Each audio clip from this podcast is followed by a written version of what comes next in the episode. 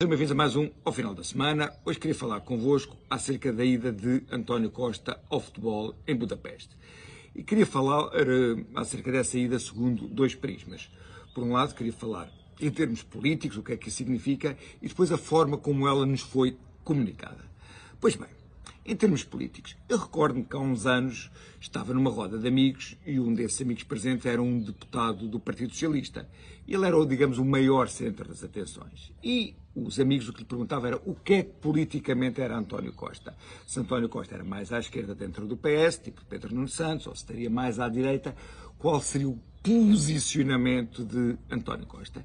E para mim essa resposta é relativamente clara, ou seja, António Costa não tem qualquer posicionamento. Ou seja, o posicionamento de António Costa é o posicionamento das suas conveniências. O Groucho Marx dizia, que, eh, em tom humorístico, obviamente, que assim, estes são os meus princípios. Se não gostarem, bem, tenho outros.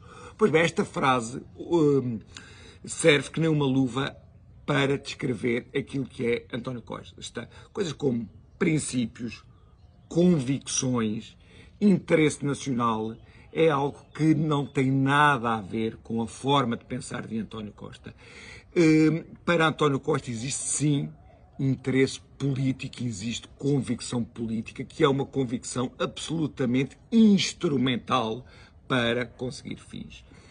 Isto vem a propósito de António Costa ter ido ao futebol no dia de, de aniversário do líder húngaro que tem convicções políticas relativamente próximas às do Chega. Pois bem, quando Costa demoniza aqui o Chega, não quer dizer que Costa ache o Chega particularmente mau.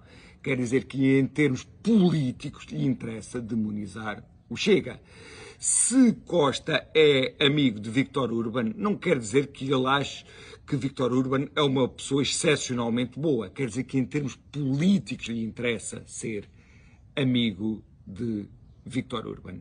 E, portanto, é nessa base que Costa fez a viagem ao, eh, para ver o futebol e foi eh, nesta, eh, nesta base que nós devemos avaliar politicamente. Portanto, conforme disse, se Costa diz mal do Chega, não quer dizer que Costa acha o Chega especialmente mal. Se Costa diz que os professores são racistas, não quer dizer que Costa ache que os professores são racistas, mas interessa-lhe politicamente dizer tal, pois Costa não se move por princípios ou convicções. E o segundo aspecto que eu queria falar foi da forma como isso nos foi comunicado. Primeiro, foi-nos omitido. Ou seja, algo que seria extremamente grave num país decente, a Inglaterra, numa das democracias nórdicas, que era irem, eh, irem à, à bola de Falcon, sem nos dizer, cá foi considerado relativamente normal.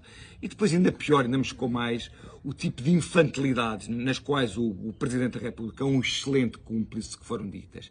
Que é ele foi para dar um abraço a Mourinho. Dar um abraço a Mourinho, que deu-lhe de vez em quando uma vontade de ir uh, dar um abraço a alguém que está a trabalhar.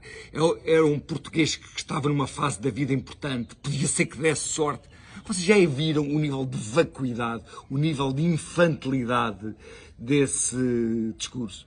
E para mim, em relação a futebols, aquilo que eu penso é, a não ser que seja uma final onde Portugal esteja presente, todas as idas ao futebol a nossas expensas, por parte de dirigentes políticos, são um insulto ao povo português, especialmente àqueles que passam por maiores dificuldades e àqueles que, passam, uh, que pagam impostos. Era isto que eu tinha para conversar convosco. Cá nos vemos para a semana.